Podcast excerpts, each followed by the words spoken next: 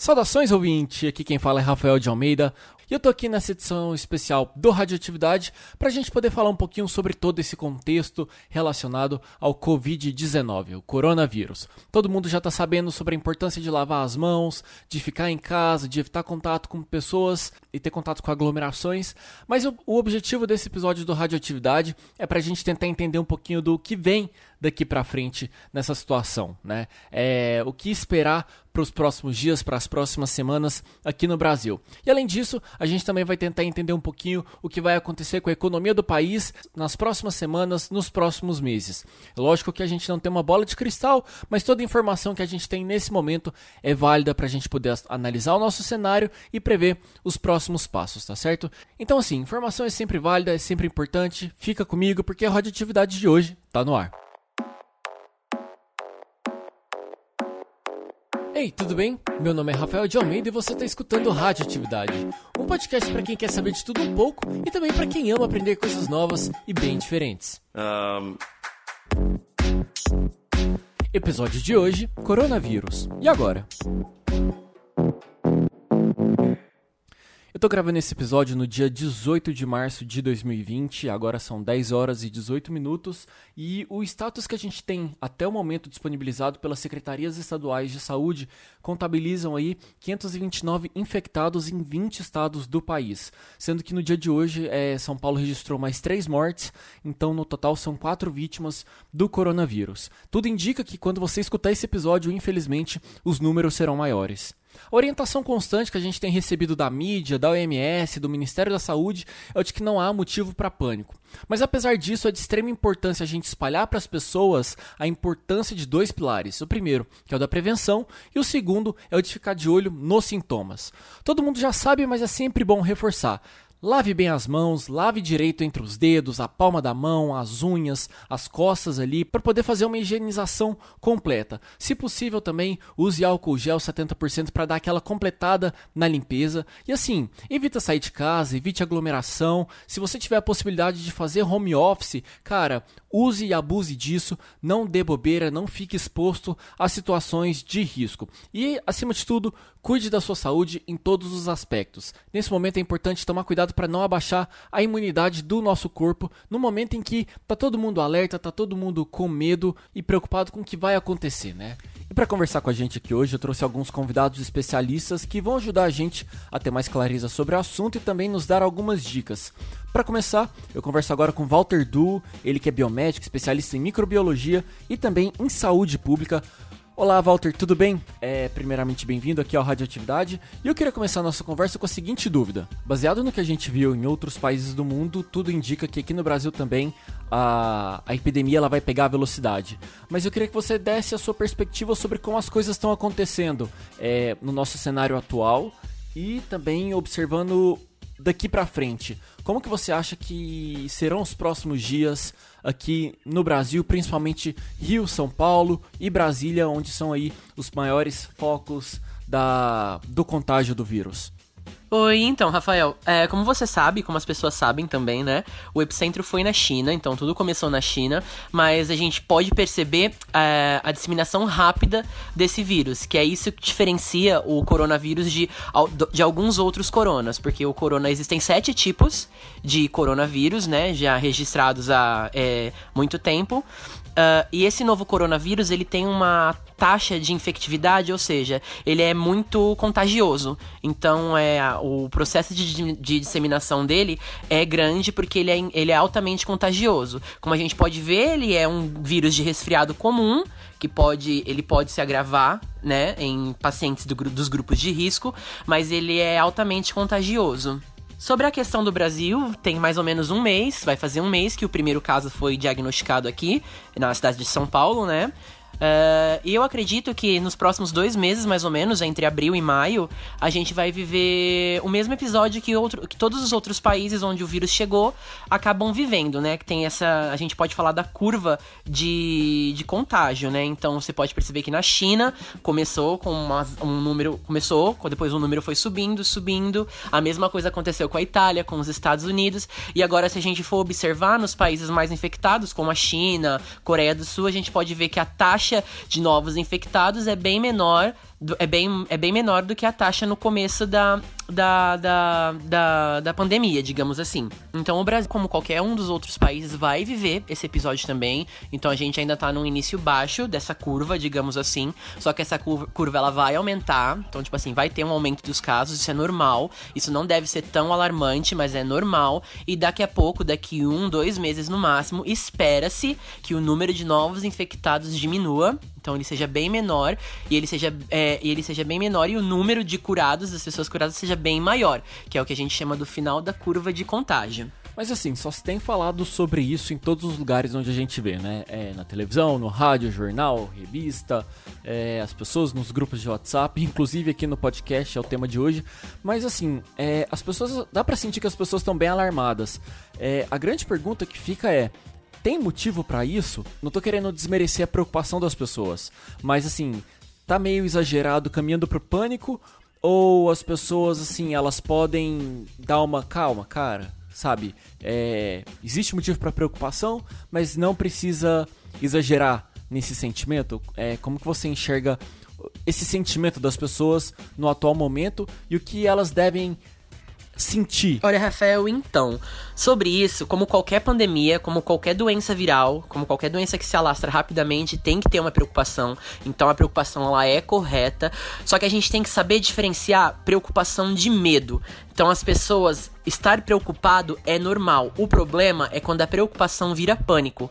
Então, como eu expliquei para você, o, o, novo coronavírus, a COVID-19, ela é uma infecção viral, ele é, uma, ele é um resfriado comum que pode vir a desenvolver sintomas mais graves em pacientes dos grupos de risco. O que são os grupos de risco? A OMS, a OMS divulgou recentemente que os grupos de risco para o corona são as pessoas idosas, né? Os idosos, principalmente acima de 80 anos, eles têm um alto risco, pessoas imunocompetentes comprometidas e pessoas que já têm alguma outra doença que possa vir a acarretar esses sintomas mais graves, como hipertensão, diabetes e esses outros tipos de doenças comuns por aqui. Apesar disso, também tá rolando um pouco de descaso das pessoas, né? Tá mudando, então a gente pode ver que as pessoas estão assumindo, estão começando a discernir que o risco é real, que a pandemia é real. Então, tem que se preocupar sim. Como eu falei, a gente não pode deixar a preocupação se virar, é, se tornar pânico. Então a gente não precisa entrar em pânico, igual a gente tá vendo que tá acontecendo. As pessoas indo ao mercado, estocando as coisas. A gente ainda não tá nesse nível, tá? A gente não precisa ter esse pânico. O que a gente precisa ter é o cuidado para evitar a contaminação, o contágio, porque como eu disse, ele é um vírus é, moderadamente leve, ele causa um resfriado comum na maioria das pessoas, evolui para cura, só que ele é perigoso para os, os grupos de risco. Então, quanto mais a gente evitar o contágio, mais a gente vai estar tá ganhando a luta contra esse vírus. O foco tanto do Ministério da Saúde como de qualquer outros órgãos saúde tem que ser a prevenção. Então a prevenção é o foco principal se a gente quiser combater esse vírus. Infelizmente, não existe no mundo qualquer sistema de saúde que esteja preparado para uma pandemia, tá? Não adianta falar que Estados Unidos, países da Ásia, da Europa estão preparados. Não estão preparados, a gente vê como está a situação é, mundo afora. Então, tipo assim, existe a, a, organização, então o que fazer se acontecer. Então, assim, as medidas tomadas, elas estão, elas têm um rumo, elas têm um cabimento, então elas, elas são fundadas, tem um fundamento sobre as medidas que o Ministério da Saúde está tomando, mas como eu falei, o foco é a prevenção. Walter, só tenho que agradecer a sua participação aqui no Radioatividade por esses esclarecimentos. Eu acho que agora a gente tem um pouco mais de clareza sobre como o vírus se comporta hoje nesse contexto de enfim, de, de, transmissão mundo e principalmente agora aqui que chegou no Brasil, que a coisa deve ganhar escala nas próximas semanas e também por colocar na nossa cabeça como que a gente deve se comportar diante dessa, dessa situação que é relativamente sensível e crítica. Valeu demais!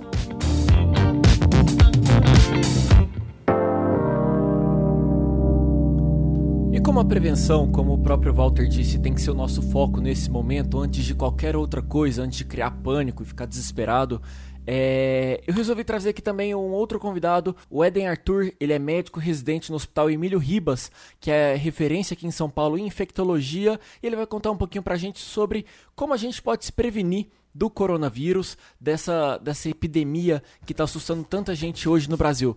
E aí, Eden, tudo bem? A primeira pergunta que eu te faço é: lavar as mãos é o suficiente? Bom, o coronavírus, apesar de estar em voga agora e todo mundo falando sobre, ele já é um vírus antigo, ele já causou outras epidemias, outras doenças, mas é, em especial agora, ele está associado à síndrome respiratória grave. É muito simples você pensar no coronavírus porque você pode fazer uma analogia com os outros vírus respiratórios.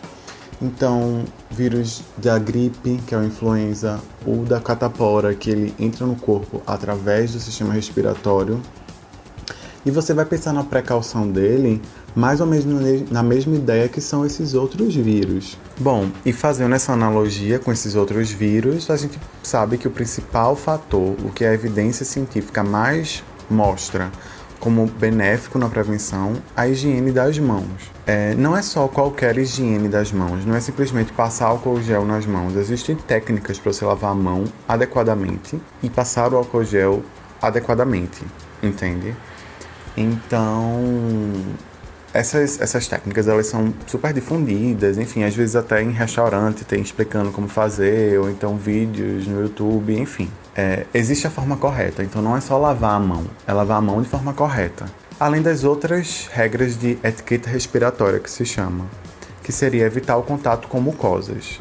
A pele ela é íntegra, ela, o vírus não consegue atravessar a pele, mas a mucosa ela já não é. O ideal é que você evite o contato com as mucosas. Quais são as principais mucosas que a gente acaba contaminando? A mucosa ocular, a mucosa nasal e a bucal. Então, além de você lavar as mãos adequadamente, você deve evitar o contato com as mucosas. Se for necessário a manipulação, que seja feita após uma lavagem adequada das mãos ou a passagem do álcool gel. Então daí que vem toda aquela orientação de você lavar a mão observando, como eu comentei no início do episódio, é, a, a parte de cima das mãos, entre os dedos, as unhas, limpar bem o polegar. É, e não só isso, né? Também tem aquelas outras orientações de você espirrar sempre com o rosto apoiado no cotovelo e, e enfim, é, são as precauções básicas.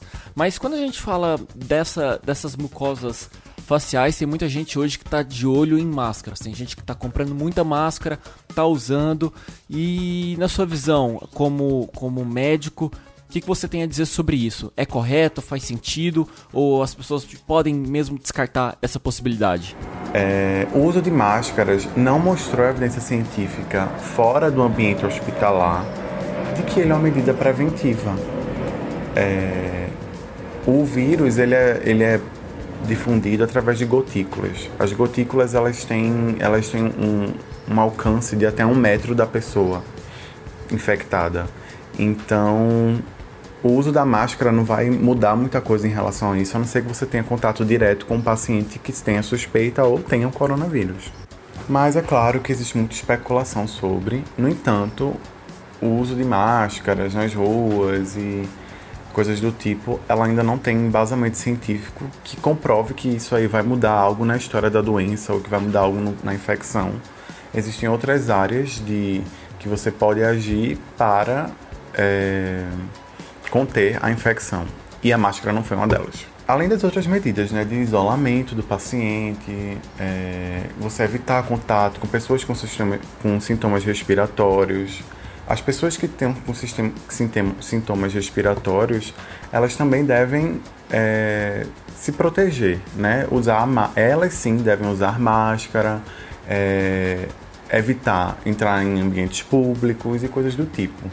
Porque mesmo que é, não seja coronavírus, existem os outros vírus respiratórios que também são transmitidos dessa forma. E aí, outra dúvida que surge quando a gente começa a avaliar o que está rolando hoje no Brasil, né, a preocupação das pessoas, tem muita gente de quarentena que está com medo de sair na rua para fazer uma coisinha ou outra aí no mercado, ir numa farmácia.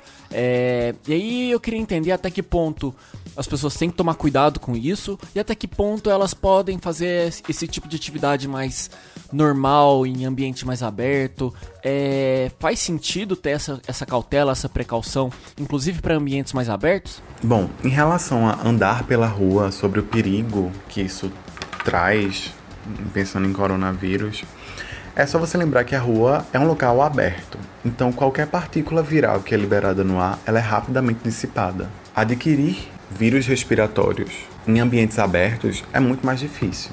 Por isso que o que tem se o Ministério da Saúde tem colocado são aglomerações. Então, bares, shows, baladas, festas, enfim, e demais e demais coisas, têm sido evitadas justamente porque em locais fechados as partículas virais elas se concentram. Então não é um, um grande risco de sair pelas ruas e você vai adquirir coronavírus porque você passou numa rua onde uma pessoa que teve coronavírus passou. Isso é completamente improvável. Fazendo aquela analogia sobre os outros vírus respiratórios, como por exemplo uma gripe ou um resfriado comum, a gente nota que a gente geralmente adquire a gripe quando a gente entrou em contato, sei lá, com um colega de sala que estava com gripe ou com alguém em casa que estava com gripe. É muito difícil você não ter um nexo causal quando você estava andando na rua e pegou gripe na rua. É muito mais difícil, entende? Por isso que o que está mais em questão é justamente esse, essa coisa de ambientes fechados. É o que está mais se pegando e estão sendo canceladas as coisas e etc. Porque é isso que, que mais vai concentrar partícula viral. Né? Andar na rua, ambientes abertos em geral, é muito mais difícil a contaminação através disso. Porque não basta um vírus chegar à sua mucosa respiratória existem cargas virais específicas que a partir daí elas podem ser contaminantes. Entende? Então agora que a gente deu uma certa tranquilizada na questão de pelo menos sair na rua, ambientes abertos, eu acho que é bom a gente reforçar com as pessoas os sintomas. Quando que os sintomas eles são aceitáveis e quando que as pessoas precisam procurar algum tipo de ajuda médica? Qual que é o, o termômetro, vou chamar assim, para procurar ajuda médica ou para ficar isolado, quieto? Bom, o coronavírus ele não é muito diferente daquelas síndromes que nós chamamos de síndromes gripais. É, para o diagnóstico de coronavírus, para você investigar coronavírus, você necessita necessariamente de o paciente ter febre, ou seja, temperatura, se for axilar, maior que 37,8 graus, junto a sintomas respiratórios, que pode ser tosse, dor de garganta, é, falta de ar, e contato com casos suspeitos ou confirmados de coronavírus. Até porque nós estamos no período em que a, influ a influenza aparece, nós estamos no período que a dengue aparece, que a zika aparece, que o resfriado aparece. E não é qualquer espirro, nem é qualquer tosse que vai ser coronavírus. Então é importante essa relação epidemiológica, principalmente, e esse sintoma da febre. A ideia de procurar um médico é apenas quando esses sintomas respiratórios eles se tornem graves. É, o que seria um sintoma respiratório grave? Falta de ar principalmente, mas aquela falta de ar importante. Ou se você tem alguma doença de base que a infecção viral possa descompensar.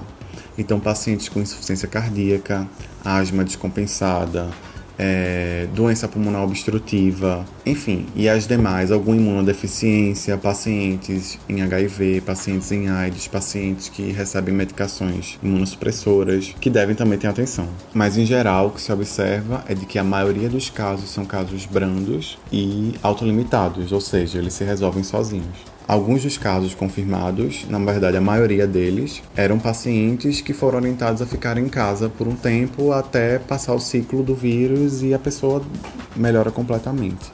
O maior é, problema desse, do coronavírus são justamente as pessoas susceptíveis, né? São pacientes idosos, pacientes com doenças de base, pacientes com problemas imunológicos e demais situações. Mas, no geral, é uma doença de, leva a um curso benigno, digamos, porque a maioria dos casos eles acabam se resolvendo sozinhos. Muitos dos casos que se recebeu com suspeita de coronavírus grave, na verdade era o vírus influenza, o diagnóstico do paciente. Então a gripe ela também está com tudo. A campanha de vacinação ela vai começar é, no final desse mês para o começo do próximo. Eles anteciparam em relação ao ano passado justamente por isso. A gente não deve se esquecer que existem outras doenças e que a etiqueta respiratória, o cuidado na lavagem das mãos não previne só coronavírus. São outros vírus respiratórios, outras parasitoses e outras e outras doenças que podem ser transmitidas através do contato. Muito bem. É, obrigado, Eden, pelos esclarecimentos. Eu acho que também ajuda muito a tranquilizar a não só quem está ouvindo, mas também me tranquilizar também. Eu acho que é importante todo mundo ter cada vez mais clareza dos sintomas, dos cuidados, para também desmistificar um pouco desse, dessa paranoia que está sendo que está que tá querendo ou não circulando sobre a doença, mas também sem tirar totalmente o o descuido, né? Reforçando mais uma vez a necessidade da higiene básica, lavar as mãos, tomar cuidado quando levar a mão no rosto, ambientes fechados, aglomerações. É sempre bom a gente bater nessa tecla. Obrigado demais, Eden. Espero poder bater outros papos com você aqui de novo no Radioatividade.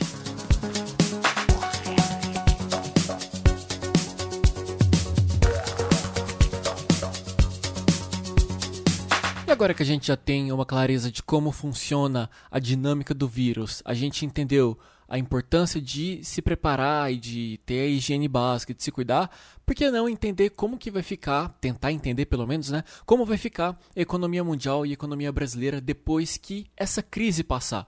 É por isso que agora a gente conversa com Felipe Hermes, ele que é jornalista e cofundador do Spotniks. Felipe, seja bem-vindo à Radioatividade.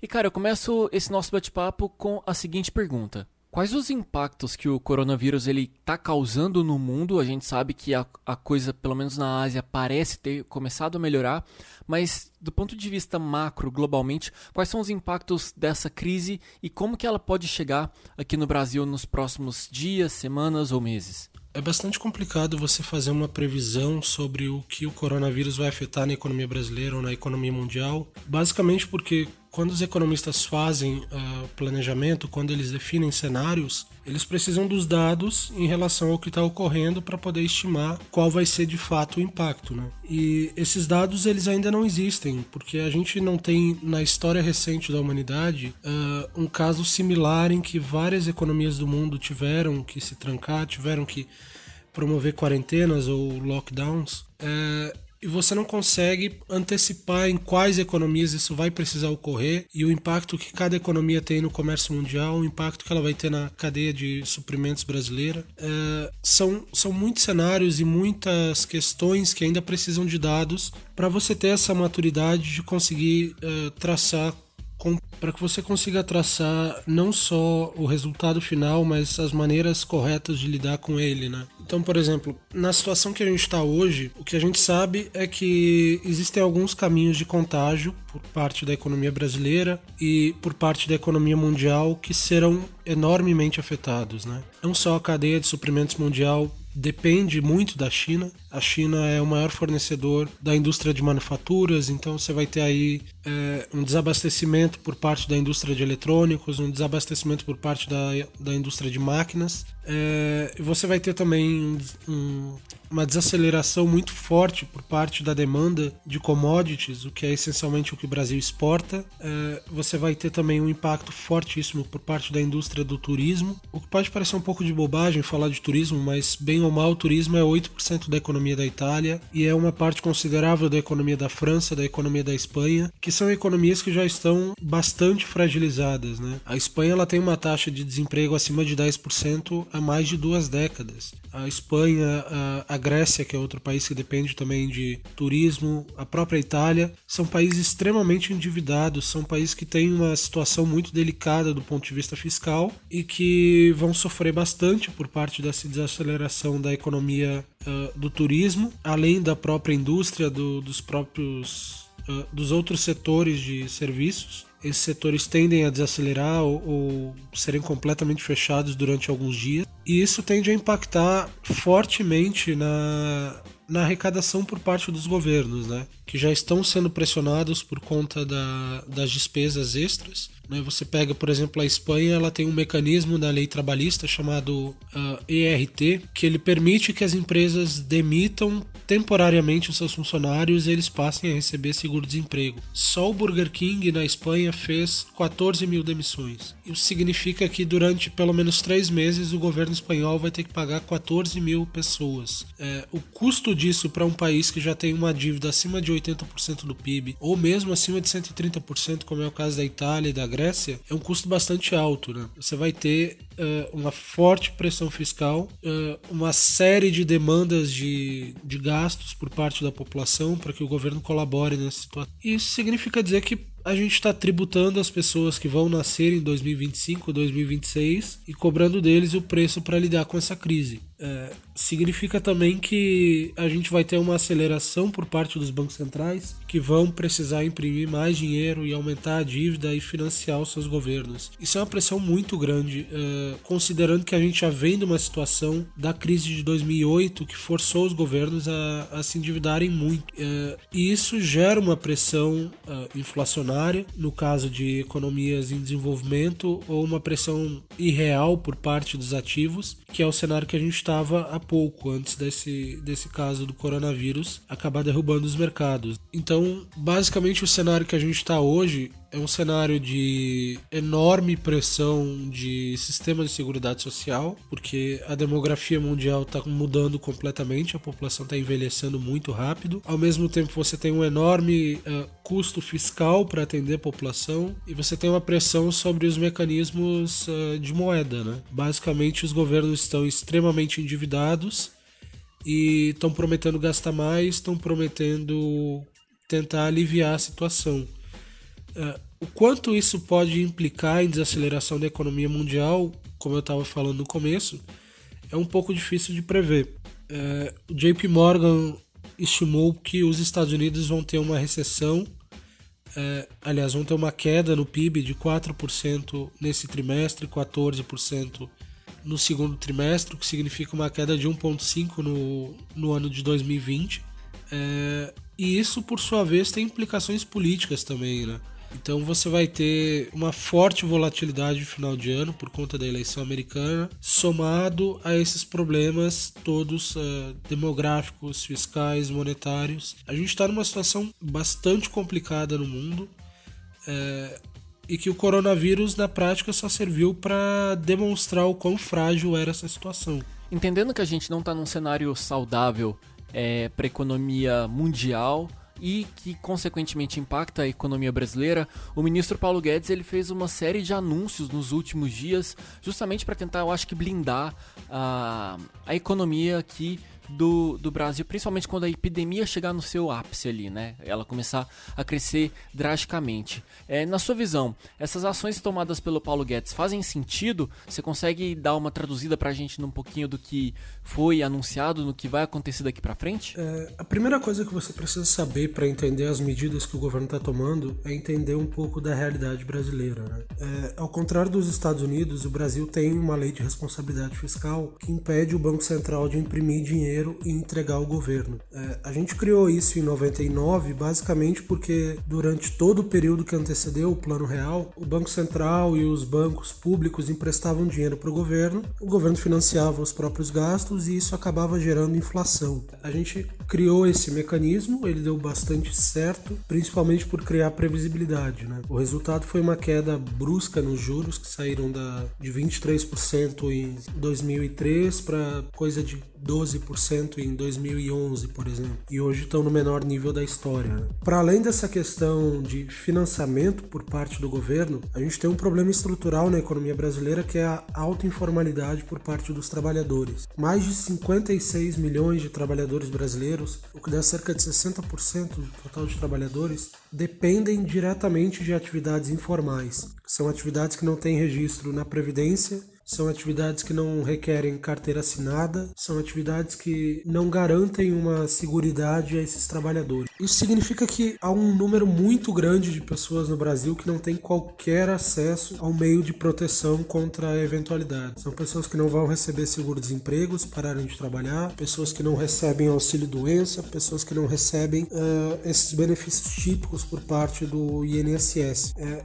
isso cria um grande problema no governo na medida em que, para transferir renda para a população em um momento de crise como a pandemia que a gente está agora, isso requer um meio de transferência de recursos. Essa transferência de recursos ela fica bastante prejudicada porque essa população não tem uma relação direta com o governo. Essa população acaba sendo excluída do orçamento público, o orçamento que é majoritariamente voltado para a previdência, né? mais de 50% dos gastos brasileiros são de previdência, é, e essa população ela fica completamente desassistida em um caso como esse. Isso significa que se se o governo quiser apoiar essa população, ou ele precisa incluir a população em um programa emergencial, como é o caso de uma das medidas que o Guedes tem adotado, que é a inclusão de 18 milhões de trabalhadores informais em uma espécie de Bolsa Família, que é um benefício que paga por volta de 190 reais de média, ou então ele precisa atuar indiretamente, que é o que o governo também tem feito, que é uh, cuidar daqueles lares que representam cerca de 40% das casas no Brasil, que tem como principal mantenedor os idosos. Então, dentre as medidas do governo, as principais eu diria que são é, antecipar o 13 terceiro para abril e para maio e garantir esse voucher de cerca de 200 reais para 18 milhões de trabalhadores durante três meses. Isso, obviamente, é bastante limitado, porque o governo tem que remanejar a verba de outras partes do orçamento. Ele não consegue, como eu comentei no começo, é, se financiar com base em impressão de dívida. Então, a quantidade de recursos que o governo tem é bastante limitada. A quantidade de acessos à população para transferir renda também é bastante limitada. Então, basicamente, o que o governo está tentando criar é uma pequena rede de proteção temporária que vai atingir por volta de 18 milhões de trabalhadores. Não vai ser suficiente, mas pelo menos vai dar um, um pequeno alívio para essa parcela da população. Uh, outras medidas que têm sido adotadas, por exemplo, na França e que o governador Witzel no Rio de Janeiro já começa a cogitar, como é o caso de suspender é, contas de luz, água, gás, telefone, coisas do tipo, são medidas um pouco mais complicadas de se adotar, porque essas empresas vão ter que arcar com um determinado custo e o governo precisa entender uma maneira de compensá-las depois. E novamente, o governo não pode abrir mão de recursos porque a gente não tem um orçamento que esteja minimamente equilibrado. A gente tem um espaço muito pequeno para se endividar, um espaço muito pequeno para abrir mão de impostos a gente até cogita hoje criar impostos, ou pelo menos é o que sonham alguns membros da, da equipe econômica, criar um imposto sobre transação financeira, como a CPMF, exatamente porque a situação é bastante calamitosa por parte do governo. Mas de um modo geral, mesmo a situação sendo calamitosa por parte do governo, é, o que você vai poder fazer é remanejar orçamento e pegar gastos que estavam sendo previstos para o final do ano, trazer para agora. Uma última pergunta para a gente encerrar aqui esse rápido bate-papo. É... Como que você acha que o Brasil está lidando com a economia hoje? Você acha que pelo menos está no caminho certo? Como que você entende nosso cenário atual? Eu posso estar usando em excesso essa palavra, mas ela se repete ao longo da nossa história. Né? Eu acho que no começo dessa crise, o Paulo Guedes teve algumas atitudes bastante estúpidas, como dizer que com 3, 4, 5 bilhões a gente combate o vírus e extermina o vírus. Uh, mas quando o negócio começou a ficar sério de fato, o governo colocou na mesa um pacote de 2,3 do PIB, 2,03 do PIB, ou 147 bilhões de reais. É um valor bem acima do que o Reino Unido, por exemplo, colocou. O Reino Unido destinou 0,6 do PIB, a Austrália destinou 2,3. Todos os governos, de uma certa medida, destinaram recursos para combater essa crise. O que o governo brasileiro tem feito de diferente é, diz respeito mais às próprias deficiências do governo brasileiro. Né? A gente não consegue hoje atingir a população mais pobre, a gente tem um sistema social, um sistema de segurança social completamente falido. A gente vive num país em que mais da metade da população é excluída de direitos trabalhistas, em que há cinco vezes mais crianças vivendo na extrema pobreza do que idosos. A gente preferiu privilegiar os idosos em relação às crianças. A gente tem um país com imensa dificuldade burocrática e, e que acaba criando falta de mobilidade social. Mas de modo geral, eu acho que a gente vai acabar tendo alguns benefícios indiretos por conta dessa situação emergencial. A gente vai precisar reconstruir todo o sistema de segurança brasileiro. A gente vai precisar entender como o governo se relaciona com a população. A gente vai precisar entender como o governo pode parar de atrapalhar a população e regularizar a situação das pessoas, colocar elas para dentro da previdência e colocar elas para dentro de um sistema de proteção social que esteja presente em momentos de momentos de crise como esse. Ou né? seja, né, eu acho que a melhor mensagem que fica dessa sua análise é hora da gente começar a fivelar os cintos porque vem turbulência pela frente. Mas Vamos que vamos, né? A gente não pode entregar os pontos. Segue o jogo.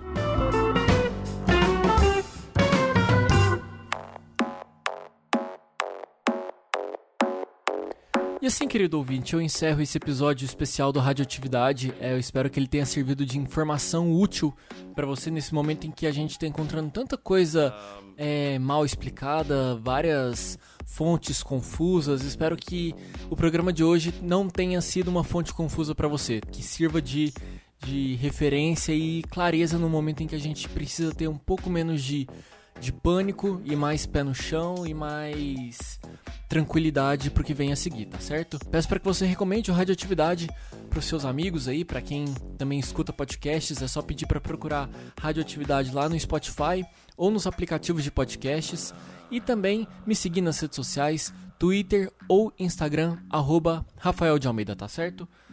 Por hoje é isso, um beijo grande é, lavem bem as mãos. Eu, eu, fiz assim, né? E coloquei a mão na boca, mas minha mão tá limpa. Eu juro pra você. E é isso. Vamos em frente. É, se cuidem. E até o nosso próximo episódio. Tudo de bom.